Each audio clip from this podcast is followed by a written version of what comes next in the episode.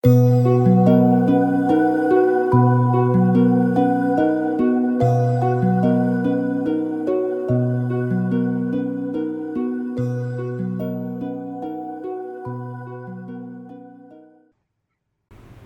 位朋友，大家好，欢迎收听《寒静清凉甘露雨》的第二季。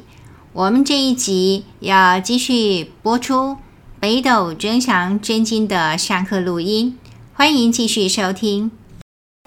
好，这个地方呢，我们跟跟大家介绍一个哈，就是明朝的一个笔记哈。文言是给我看的哈，所以各位不用看文言，因为我怕忘记讲不够仔细哈，怕有时候忘记，现在记性也不大好。所以文言的部分是给我自己看的，那各位就看，就就这样听着就可以了。这是一个王用云他自己写的笔记，那故事很清楚，他在说呢，他是明朝人，他是宜州人啊，就是今天的山西太原那个地方的人。他说呢，他其实跟他们就是他是读书人啊，所以跟他们同乡有些读书人就组成一个社团，叫做文昌社。基本上呢，就是呢会定期去祭拜文昌帝君，然后他们也读文昌帝君阴志文，所以就说啊，文昌帝君阴志文里面呢讲一些什么善事，他就努力去做哈，然后不该做的就不做，等等等等，基本上是这样，就是有奉，就是有信仰，然后除了口诵之外呢，还有力行的部分的，就办这么一个社团，然后呢，他这个社团里面呢，大家都非常的看好。就是呢，谁呢？像有一个人叫鱼鳞的，听起来有点好笑，叫那有点好玩，就叫鱼鳞，他姓鱼名鳞。这个人呢，以品德著称，就是呢以孝谨称啊。那品德很好，书也读得非常好，很有学问哈。这是一个。另外一个叫做玉从周哈，姓玉名从周。这个人呢，不但是不但是德性好，而且呢是一个就是那种才子型的。而且看起来那个样子呢，姿纬庆俊，就说可能外形啊，就是我们类似我们现在型男，一个有气质的型男，然后学问非常好，而且呢怎么样呢？除会写文章之外，口才非常好，非常非常好，所以大家都看好这个是呢怎么样？我们的明星，将来呢一定是可以考上大考的，大家都这样觉得，觉得这两个前途无量哈。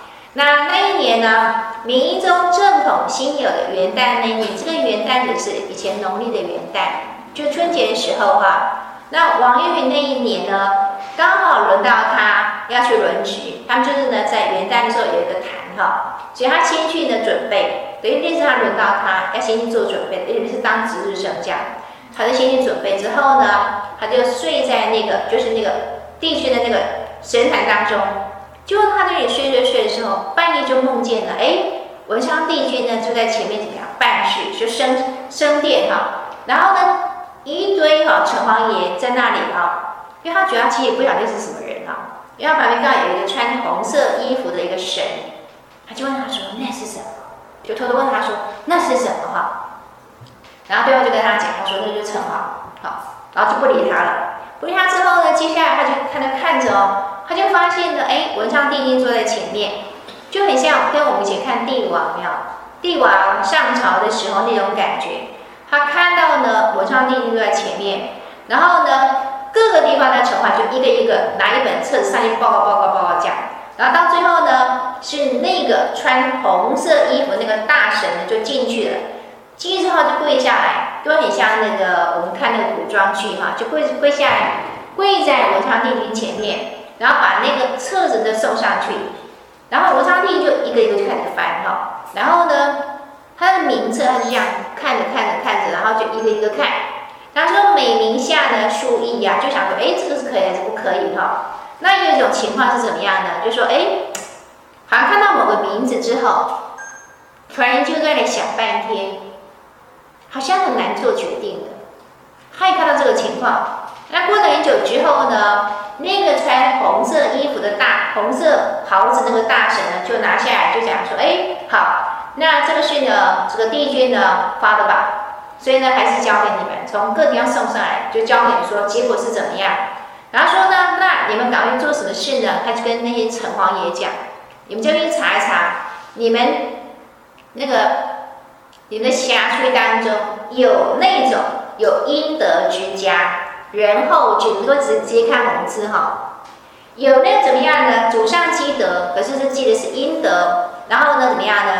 这个随着人后传家这样的一个人，这种读书人，把这个名字报上来，把名字报上来之后呢，我们要怎么样呢？去替换，等于去替补，原来应该上的榜，可是现在呢，帝君把它画了叉的那一种，就是有些人名字可能送上来，这一年应该要怎么样考上的，那可是呢，帝君看他觉得这个人不行，就直接。把名字删掉了，那等于有空位，对不对？有空位，所以呢，我们再回去查，查一查呢，有阴德的人，把家的人的名册呢再送上一次哈。好，就这样讲。结果呢，王幼龄就躲在那个柱子旁边看嘛，就躲在那里看嘛，就在那里看到，哎，这是怎么回事啊？他就听到怎么样呢？跟他本来在躲在大殿的那个柱子，那个大柱子没有旁边，他一听到呢，你们就有人喊王幼龄入见。有，就传唤某个人进来，就王幼龄吓死了。他说：“哎，怎么就被人家发现他在偷看哈？”就他怎么样，他就躲在那个，他就这样爬爬爬，爬到那个帝君前面啊。就跟他说：“来来来，往前一点哈，往前一点，我有话跟你们讲。”就跟他你进，你要往前一点，我有话跟你说。就呢，文昌帝君就跟他讲：“其实我们刚刚发的就是什么天下的榜单，未来的榜单。那这种事情是天朝秘录，就是天上在管的。”不会轻易让人家知道，它是天机，所以呢，不能随便的泄露天机。可是为什么故意让你知道呢？他在做梦。当然，我们为什么今天让你知道？因为呢，聚诚庙，你师父我就是因为他不是成立文昌文昌社吗？也是要拜文昌帝君的，拜十多年了。他说十余年如一日，的确是非常的虔诚啊。所以呢，我把你找来。我跟你谈谈这个事情。他说呢，你祖父呢，其实就是呢，是一个是一个老实人。简单讲，就是一个老实、忠厚老实的人呢，自食其力，从无负人，从来没有对不起别人，这些事情从来不做的。所以呢，已经怎么样呢？本来是把你放在前面，你名字可以是可以金榜题名，而且还是怎么样呢？名列前茅的。所以呢，做什么事呢？张传家忠厚之报。因为你既然祖上有的，所以呢，要让你怎么样呢？上榜，让世人知道积德会有福报。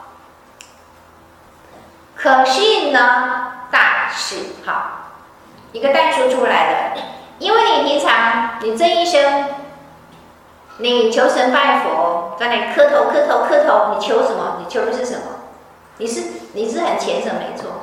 你只求功名如意，只求个人的前途无量，对不对？以前就是秀才考上秀才以后，就是希望再考上举人啊，然后考上进士啊。你求的都是这些。那如果是现代人可能求什么？求我升官发财呀、求我做生意反什么等等等等，求这些。那你在求什么？除了你个人之外，你求的是你老婆。那个杨氏呢，他生病哈，希望他的身体呢，赶快可以恢复健康，可以跟你白首偕老。所以基本上是爱他老婆的，对不对？啊，所以夫妻感情还不错哈。所以至少要听他求啊。但是反正也没什么不对啊，对不对？太太生病就想遗弃他，还不错啊。可是家里还有一个重要人物啊，就是你寡母庙，守寡多年的老母亲，其实还在。你从头到尾这十多年来，有没有帮他求过？没有，就没有，只顾老婆不顾老娘，这是他的情况。而且母亲还是怎么样，守寡多年。可是我们现在觉得守寡好像也没怎样，可惜古代守寡是很辛苦的。一个女人家要去维持生计啊，其实非常非常困难的事情啊。可是呢，文昌帝君教训他说：“你这些年来，从头到尾哦，没有求过一次，都只求你个人，然后求你老婆。所以呢，所以呢，以此降而两科，反正是排前面，对不对？现在还是让你上榜，但是呢，就把你的名次呢拉到后面，重在下榜五十三名，讲得很非常非常的具体，你只能排到考到第五十三名。”已经不错了，他说已经不错了。他只是把你拉到后面去了，还不是从有变没有，对不对？他说呢，所以你要怎样？从小改变，改变什么行为？你下回祈福的时候呢，不要只求你跟你太太，不要忘记了老母亲。好，他说无更触天心，千万不要再触怒天心，有没有？所以更知道说他做的事情是违背天心的啊。所以呢，用于就叩头谢罪。所以大家可以知道说，所以文昌帝君说是真的假的？没错，他就是这样。他的确只求他个人，也的确呢只求他太太，可是从来没有想过呢，那个老母亲的确没错，所以他就磕头表示我错了，我错了哈。好，接下来呢，文昌帝就主动跟他讲，他说文昌社的那个周吉呀、今年会考第一，举人考试考第一。好，结果呢，这王玉就想。周吉打了个大问号，他偏看就很不怎么样，文章也不怎么样，人不怎么样，不起眼，文章也不怎么样，就他第一名，怎么会是他第一名呢？他说闻之不生恶人，觉得超奇怪，很错愕啊，怎么可能是他啊？这是不可能的事情啊！所以他就问啊，他就问了，为什么？为什么？为什么他会是第一名呢？就在文昌帝君就跟他讲啊、他周琦这个人呐、啊，从他爷爷开始都是读书人，因为以前的读书人其实是非常非常很受一般百姓尊重的，因为一般百姓是基本上都是文盲，他从来没有去帮人家去搞这种打官司这种事情，从来没有。阿大爷说，应该是有人找他们，就可能就劝服了对方。另外就是呢，这种有点地位的，也从来不会利用这种社会地位。去欺负女人，从不奸淫于妇女，相沿三代，已经传了三代，就经常就是那种老实、忠厚老实之人哦。还有一个都有特别发现的哈，也是我们一般认为，诶，应该没什么没什么问题啊，不是什么大错哦。胃肠从来没有行人一短，然后你要念铺也可以啊，铺人一恶，人家有什么坏事，有什么缺点。从来不讲，一句都不讲，知道但是不讲，然后更不可能怎么样去说给别人听哈，这个是一个，我觉得这是我们现代人可能很容易犯的错，很喜欢喝咖啡，然后就聊是非，对不对？就开始讲啊讲，讲到最后呢，就越讲越越离谱了哈。所以他从来没有干过这个事，不会去说人家的坏，即使那个人再怎么坏，从来不会去讲。不会主动去说这些事情哈，所以他说：“且其曾祖做白人说以劝人，除了没干坏事之外，连这么小恶都没有犯之外呢，因为他曾祖父呢曾经写了一篇白忍说，就是劝人要多忍让、多容忍的劝，去劝人为善，所以感化者多啊。真的说他感化就很多。当然各位哈，这里一个就是。”他能够去写这个东西是一种言教，对不对？可是能够去感化人，也很重要一个原一个原因，还包可能还包含了身教在里面。所以呢，感化了很多人，所以他其实等于就是扮演一种鲜活的角色。跟我们提要说，其实仙佛一个很重要的的一个任务就是教化众生。所以呢，他就讲啊，他的曾祖啊，就是还做了这些事情，所以呢是祖上有德。所以他说呢，其父子祖孙呢，就几代下来之后，其实他们做的事情看起来很平常，但基本上呢，都是呢上天非常嘉许的，而且这样默默行善，好像没得到什么福报哈，已经六十多年的时间了，罪善应得，人皆不知，人家不知道的事啊，的那种好事啊，其实在天上来看是最了不起的。罪上应得，人皆不知。所以呢，各位有时候想一想，如果我们放到整个天帝教来看的话呢，其实天教常做一些人家不知道的事情，对不对？比如说诵誥、化解这种事情，通常外外人是不会晓得的。可是呢，对如果回到这句话的时候，我们就觉得说啊，其实就是这样嘛，对不对？人家不知道没关系，我们自己知道呢，这个是有益众生就好。所以罪上应得。大家都不知道，没有人知道。可是呢，上帝非常的嘉许啊，所以呢，现在已经怎么样？要让他们连续三代，兴昌三代，从周期开始，从周期开始，让他上考上举人的第一名开始哈。接下来呢，连续三代都会有福报，就是知道呢，一定会有好子孙。从此以后啊，就三代都有好子孙哈，至少三代哈。然后呢，王允就想啊，如果是那个周吉考第一的话呢，那他们就熟悉那两个才子呢，那不晓得能不能上呢？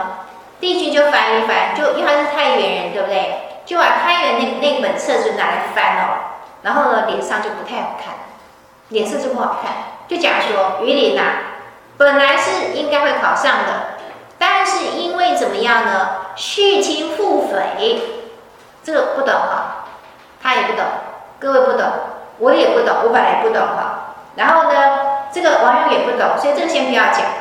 我们先看后面那个有没有？俊客论人，嘴巴刻，讲别人的时候呢，讲得很不堪，就是那个嘴巴，很恐怖。哎，说实话，我觉得我我其实不止我们教院啦，我相信很多地方都会这样，背后说人的时候说得很不堪，或是在编一些故事等等。那所以我常就发现，有时候就在一个地方待着，或是比如说吃饭的时候，听到人家在讲是非，就听得也挺难受的。听他在背后讲谁怎么样啊，谁又怎么样啊，听得好难过，就是听得很难过啊。前天性有时候呢，其实很多也不是真实的事件，就会发现这个东西就是就是有些人就有心去编出来，但是有心还是无意，我搞不清楚。但是觉得说，为什么要这样呢？所以就常会想，为什么要这样呢？为什么要去诋毁别人呢？对你也没好处，对别人也没好处，对教育也没好处哈。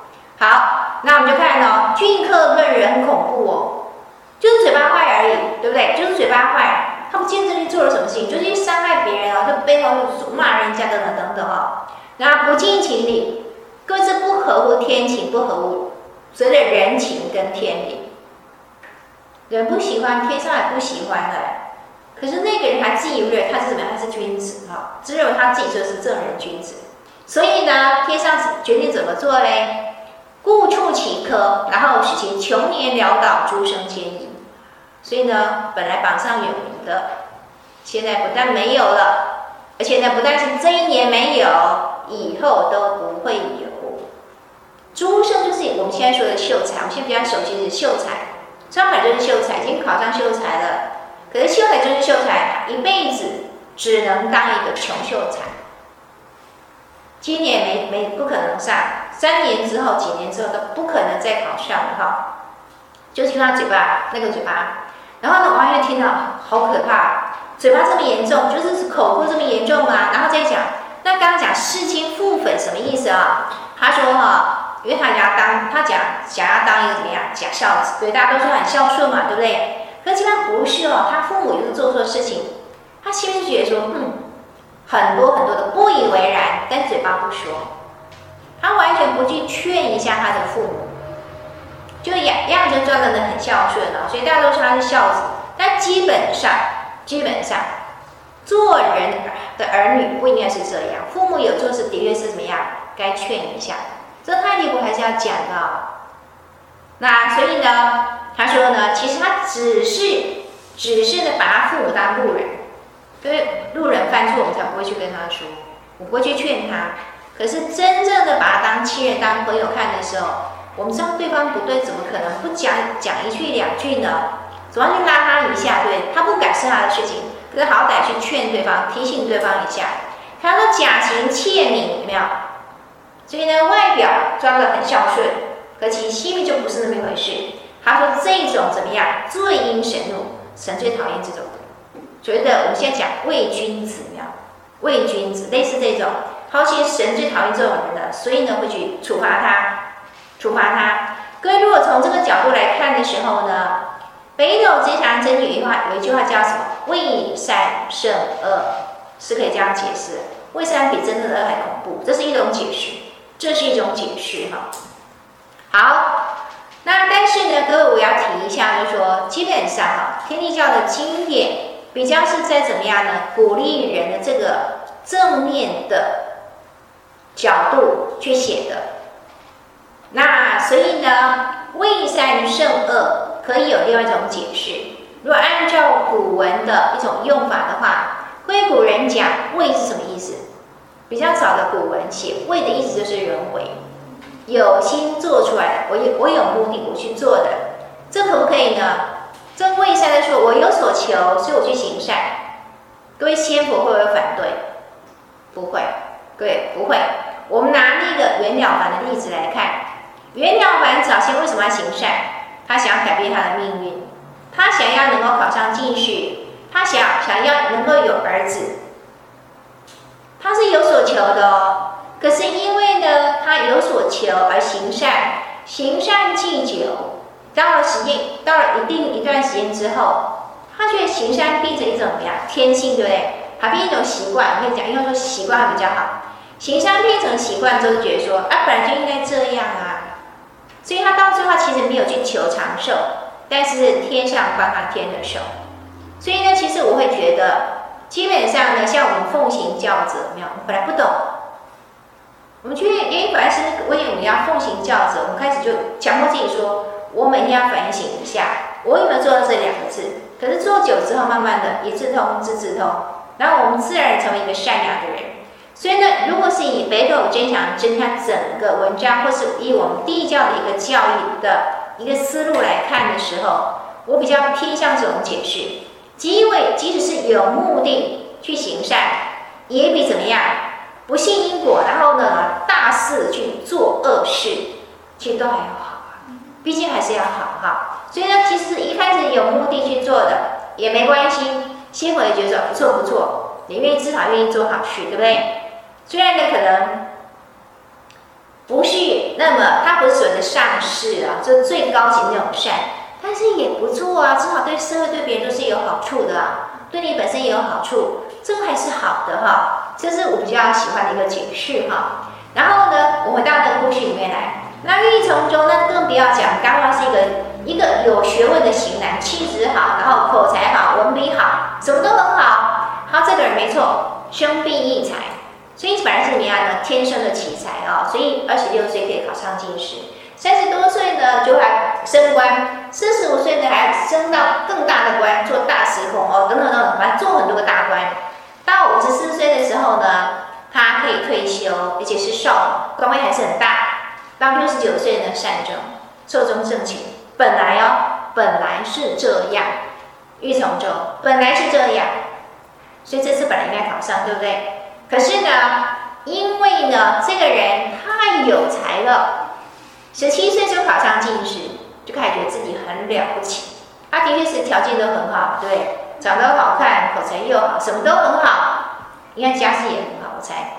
所以他说呢，这个人呢就开始怎么样，贡高我慢，对不对？觉得自己很了不起，所以呢，经常会开别人玩笑啊，然后呢，却怎么样？嘲讽别人啊，等等等等。聪明人大概很容易犯这种错，拿别人的缺点或者拿别人的缺陷啊开玩笑，等等等等，就做这种事。所以呢，他的讲这些嘴巴就哇哇吐出来东西，其实都是一些什么呀口过哈。所以说呢，明思路径，轻薄口过，他嘴巴，他的嘴巴犯错，不是真的做了什么坏事，不是真的去伤人，做了什么坏事，没有。可就是那张嘴巴管不了，管不了那张嘴巴，所以呢，已满二千四百七十余条。反正呢，明就是无形之中自然有那个小神记录在案，上帝震怒，所以上帝非常火大哈，诸于阴恶集中，悉除所有，会有阴德，也有阴恶，对不对？你说他伤人吗？没有伤很大，但是呢，就是这种啊，伤人家的心。就是伤人家的心，所以如果他不知道悔过的时候呢，各位已经把他所有的本来该做的官全部拔到一个都没有了。那如果他还不知道要怎么样呢？要反省忏悔的话呢，要改过迁善的话呢，等到呢这个记录这个恶的记录到三千条的时候，将夺其寿算，他连命都没了。然后接下来呢，他的子孙只能做乞丐，对不对？他自己没命，对不对？接下来就是呢，因为是穷愁潦倒，就以后的儿孙呢，就是能去当乞丐，有这么一件事情哦。然后给我们看他的结论呢，立训就讲啊，伤天地之和，没有？伤天地之和，然后呢，犯神明之忌，就得罪天地神明啊，其实就是莫此为甚，嘴巴是最恐怖的。其实我才会我自己能够有这种体会哈，就是各位有时候呢，比如说被人打了，对不对？或是我跟大家分享过说，我开完刀以后躺在加护病房，全身插管，那个很痛。可是我现在想起来，我知道当时很痛。那怎么现在怎么痛？会可不可以回应一下说，是怎么样痛？其实说实话，没有办法再去模拟说，我当时是怎么痛的。或者生小孩也很痛，我生过两个，痛到不得了。可是你现在叫我去想，我想不出来。可是但是呢，有时候有些话被我们被啊心被人家伤了之后，每次想到那句话，然后他说我什么，其实那个心还是会很痛，对不对？那个伤心的感觉跟当时第一次听的时候呢，其实一样。所以呢，说话伤人真的很恐怖哦。那比直接打人家、打人家哦，或是真的把他打伤，或是更死，那是伤了他，比打人伤的都还要恐怖哦。所以呢，第一句就是说哈，其实这个是最可怕的，这个是最可怕的。所以其罪与杀生、淫邪是一样的，等是相等的意思哦。所以这种犯口过。跟犯淫戒、犯色戒，或是一些杀人、伤人等等是一样的，是一样。所以你们要小心。然后他就讲啊，其实所以犯这些过错啊，大家都知道，都知道不应该的。淫杀口过，其实呢，一定是有报应的。但是问题是呢，像淫戒或像杀戒这种事情，一般来讲，只要稍微知道爱惜自己的，知道自重自爱的，会知道呢，这种错是不可能犯的。所以呢，那我们信教不会杀人放火，对不对？但是呢，我们嘴巴会不会管不住？就是管不住，嘴巴就是要讲，就是说人家是非哈。至于口头善笑，没有随意讥谈，随去几个话，甚至开别人玩笑，往别人那个伤口撒盐这种事，我们都会干啊。所以，可是这种事情啊，一般人不会注意，就会说啊，没什么，又没有怎样，对不对？又没有怎样。可是呢，其实鬼神心境。无形是记录在案，所以我们自己最好小心一点哦。所以呢，其实本来是好命的，就只因为呢那样大嘴巴管不住，到最后呢就害了自己哈。所以呢，你要去劝世，为什么先让人知道？你要让世人知道这个事情哦，不要让我很烦。为什么那么烦？每次要牵访的时候呢，因为这个人犯口过，知道吗？给画个大叉叉，在那想到底是给呢还是不给呢？等等等等哈。就呢，王永明就怎么样？磕了头之后呢，哎，就退下来。结果没多久，就听到了钟声响，天亮。那这是做梦梦见的事情，是真还是假？要把它写下来，不知道。反正至少呢，梦境还很清楚的时候，赶快写下来，不然日久之后可就忘记，对不对？就那一年，对，那是那是什么时候？做梦是什么时候？过年，对不对？春天的时候，到那一年秋榜。就是秋天的时候呢，秋天大考，考完之后放榜的时候，哎，果然第一名是谁？周吉，而他自己就跟着考在第五十三名。然后呢，帝君点名删掉那两个，真的就没有上榜，所以他就知道了，他的梦不是乱梦，是真的有这么一回事。那是一种神，没有神諭哈，是文昌帝君透过梦境告诉他的，就是这么一件事情。所以里面的梦境是真的，所以呢，他就把这篇文章呢公诸于世。我们是因为这样一个机缘之后，才了解哦，原来口过这么可怕哈。所以呢，各位来看一下哈，就是在《北斗真祥真经》里面呢，它有个结论哈：阳气元君，阳数滋润，会从人主宰，经常替我们做这个事情。哎，那个老师好讲课讲一讲，讲一讲之后呢，哎，听到就哦，对呀、啊、对呀、啊，有听到，呃，讲什么？哎，对不对？有干这种事，哎，然后就想不起来，所以呢，要怎么样？重点总复习。所以这个穷人主宰会替我们问，就说啊，那讲这么多，对不对？稍微做一下结论哈，把重点呢稍微提一提啊。原先就讲善积广福善因，自善多广，自福多因。有看到善积了没有？那么积善是谁可以做的事情？自己呀、啊，就是我们自己要去积善哈。大善广止，为善生恶，福享无尽，自福必盈。这边提到一个概念，一个人不要认为呢自己的福报是用不完的，跟这个经典颠倒的意思，就是说不要认为自己福报用不完，要惜福，这是一个。那如果呢随便乱用福报，会不会用过头？有可能。所以其实我后来，我因为之前跟着那个光绪哈，我们一起来做研究，做那个宝誥研究。有一次我们刚好做到就是那个十六天天王，我就觉得那个感觉哦，对对，是文昌特上下。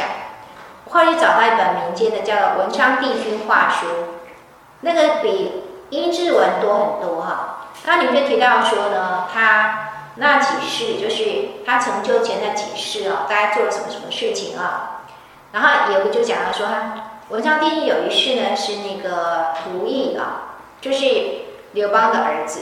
如意，汉惠帝，他的妈妈呢，其实就是那呃，不是，对不起，他的哎，他曾有序的母亲就是那个戚姬啊。然后你看提到提到一段说，就是高祖汉高祖刘邦很宠爱的一个一个女孩，姓姓戚，戚继光的戚。然后提到说，他后来其实后来转世以后，就。不是很好，因为他在当戚姬的那一世，就是刘邦还非常宠幸的那一世，他讲一句话自己说，因为呢他享福太过，所以他后来几世就变成就是那种那种贫困的农村的那种村妇，日子过得非常非常不好。可是，在无形看就说，因为他内世呢享的福报超过他应有的福报，所以后面等一下还那个债。好，所以呢，各位什么叫自福必赢呢？跟这个盈，跟这个这个赢字哈，跟色界没有关系哦。跟这个赢跟色界没有关系。古代的赢什么意思？各位知道那个字，什么部首？水部，对不对？什么叫赢”？“赢的本意是雨下太多了，所以是过的意思。所以呢，自福不盈。如果以为说，哎，我就是有福气呀。然后呢，随意去怎么样呢？提领这个福报的时候，有可能会，各位就叫超支，有没有？会领过头，所以呢，来生是要去还的。所以呢，结论是这样。重点是呢，我们做的福报呢，说到底还是因为呢自己行善、心善而得来的。然后要知道，真的有福报的时候，面对福报的时候呢，要好好的珍惜。所以我们天地教会有三个类似的，一个那个叫什么？哎，我不晓得怎么说哈。我们讲感恩、知足、惜福，对？要珍惜，就是这个态度哈。然后呢，跟我们稍微提一下，因为既然提到福寿的时候呢，其实天地教还有一个很殊胜，就是有时候闭关结束的时候，当事人就当事人会拿到一个信封，然后呢，他会告诉你说，其实你是天命换人命。有些人阳寿将尽，然后天上看到，又觉得说这个人还有他要奉献的地方，还有他培功立德，他愿意给他培功立德的机会的时候，会有随着天命换人命，会有这个。我就我就曾经看过哈，旁坐旁边的那个同分啊，他拿到一个信封，然后看到里面的圣训的时候，那泪流满面，非常的感恩，也非常的感动哈。就是就这种会这个，所以各位其实你说天命换人命都是天上挑的，很多时候是天上看中的，会主动，因为其实我们自己什么时候要没命，其实自己不知道，有时候是不知道，对不对？可是天上有时候看到，觉得说，哎，要帮你天寿，好，就是主动对天命换人命哈。然后各位看到先天一气玄母子老前辈哈，他的圣训哈，他说呢，什么样可以天命换人命呢？先天愿力大，我为什么让它变黑字哦？先排是红字哦，因为先天的愿力大，是在天上要下凡的时候就已经发的愿，这一生要来做什么，对不对？通常人都会忘记了，而且那是已经发过的，对不对？所以这个我们先不管。好，第二有先天的愿力，再来呢，后天愿力更大，对不对？来人世间可以发大愿呐、就想去做什么事情，好，所以要发个大愿。再来，各位不是只要发愿的，还要怎样？有功德，要积功累德，有没有？要积功累德。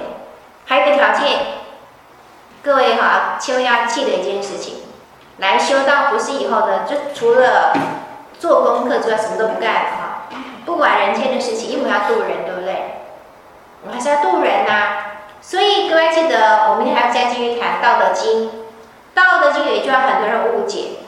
老子说：“为学日益，做学要不断的累积，为道日损。”跟那个学跟那日益跟损是不一样。对不起，知道我来讲什么？为学做学问要不断的累积，可是修道呢，要不断怎么样减？减什么呢？减欲望。可是为学日益那个部分呢，是要累积自己弘道的资粮。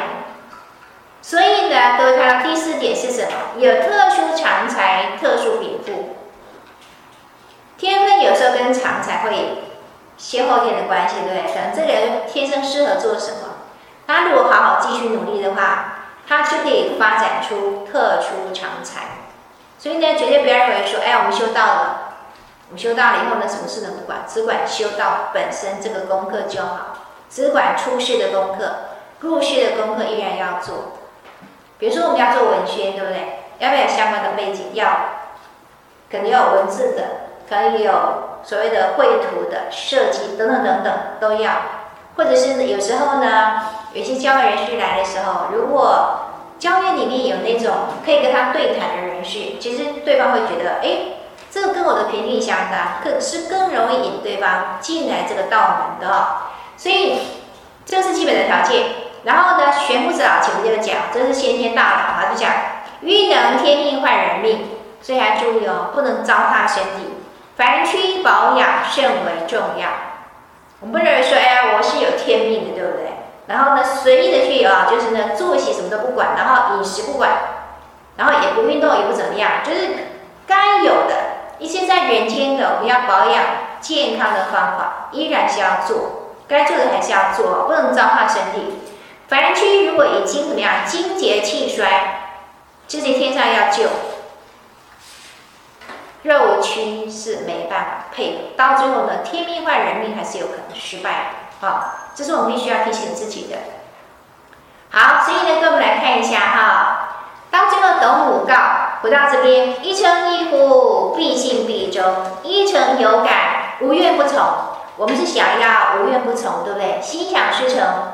可是各位看到那个刮胡写的，各位，这是结果，我们希望有这样的结果。